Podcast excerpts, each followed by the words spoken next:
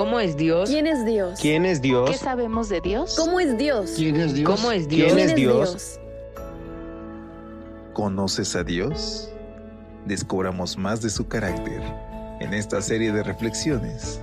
Así es Dios. Retratos de la gracia y el amor divinos.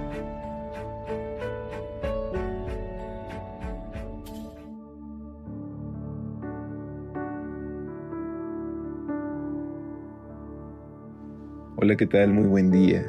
Qué gusto poder saludarte. Te habla tu amigo Elías Gómez desde la Ciudad de México, quien a nombre de todo el equipo de Evangelite hoy quiere extenderte una calurosa bienvenida. Que al iniciar este segundo mes del año, tu vida pueda descansar en los brazos del Señor. Que hoy puedas contar con Él en todas tus actividades y ponerlo presente en todo plan que puedas tener. Hoy permítele que Él sea Dios en tu vida y que te dé paz y que su amor inunde tu corazón. Es con estas palabras que te extiendo una calurosa bienvenida en nombre de todo el equipo de Evangelike a una edición más de este tu espacio de lecturas devocionales para adultos. Iniciemos hoy con nuestra cita de inspiración que nos comparten a través del canal de Telegram.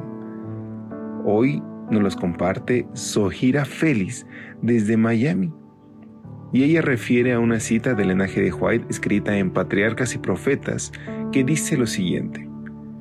Las mayores victorias de la iglesia o del cristiano no son las que se ganan mediante el talento o la educación, la riqueza o el favor de los hombres. Son las victorias que se alcanzan en la cámara de audiencia con Dios, cuando la fe fervorosa y agonizante se hace del poderoso brazo del Omnipotente hermosa gema. Te agradecemos, Ojira, por participar con nosotros y por compartirnos tan impresionante y motivacional cita. Así que, queridos amigos, compártenos a través de nuestro canal de Telegram una de tus citas favoritas para que otros también puedan escucharla. Y ahora sí, sin más, vayamos a nuestra reflexión titulada Nuestro Dios es eterno. El Salmo 92 nos dice, antes que naciesen los montes y formases la tierra y el mundo, desde la eternidad y por la eternidad, tú eres Dios.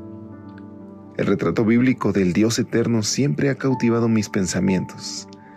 Tal vez se debe a que, como afirma la misma Biblia, Dios ha puesto eternidad en nuestros corazones, aún sin que alcancemos a comprender bien esto. Siendo adolescente en mi iglesia, nos escribe el autor, a mi mejor amigo y a mí nos gustaba mucho preguntarle a su papá cómo era eso de la eternidad. Y él, para explicárnoslos, nos proponía esta ilustración. Imagínense que el globo terráqueo fuera completamente de hierro macizo y que un pajarito carpintero se acercara cada mil años hasta ese globo para limpiar su piquito pasándolo dos veces sobre ese círculo de hierro. Cuando el pajarito termine de gastar el globo, entonces comienza la eternidad. A mí me encantaba oír esta ilustración y mi mejor amigo y yo nos poníamos a pensar cuánto íbamos a gozar en el cielo por la eternidad. Incluso llegamos a decir, ojalá que al pajarito se le olvide unas cuantas veces venir a limpiar su piquito aquí. Lo que quiero decir con esto es que, aunque hablamos de la eternidad, en realidad no podemos entenderla. Por muy buenas que sean las ilustraciones que usemos para intentarlo, la eternidad es algo que nos atrae, pero al mismo tiempo nos sobrecoge y abruma. ¿Por qué? Porque los seres humanos somos finitos, temporales, así que no tenemos experiencia alguna con la eternidad. Entre nosotros, si alguien vive 80 o 90 años ya consideramos que ha vivido mucho, pero ¿Qué es eso comparado con la eternidad?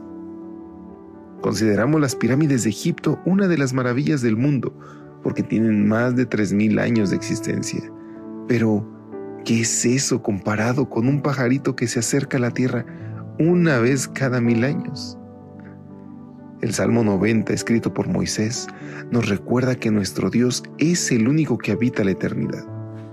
Él no tiene comienzo, porque existe desde antes de que la tierra fuera creada.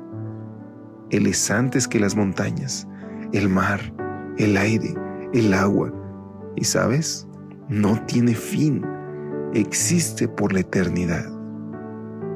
Frente a este hecho tan maravilloso e incomprensible para la mente finita, ¿no te parecería absurdo que nos dedicáramos a pensar y a vivir para las cosas de este mundo, poniendo en riesgo la posibilidad de vivir por la eternidad?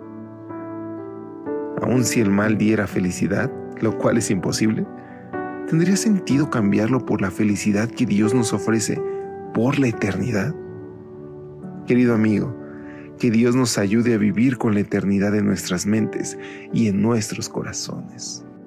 Hoy permítele a Dios que Él ocupe cada espacio de tus pensamientos.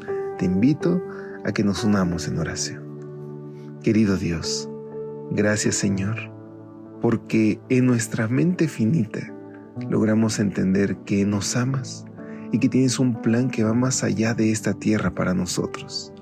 Por eso, Señor, te entregamos nuestra vida y permítenos, Señor, serte leal en todo momento para que no pongamos en riesgo la eternidad por la cual tú ya pagaste el precio. Te lo rogamos en Cristo Jesús. Amén. Dios te bendiga. Hasta pronto.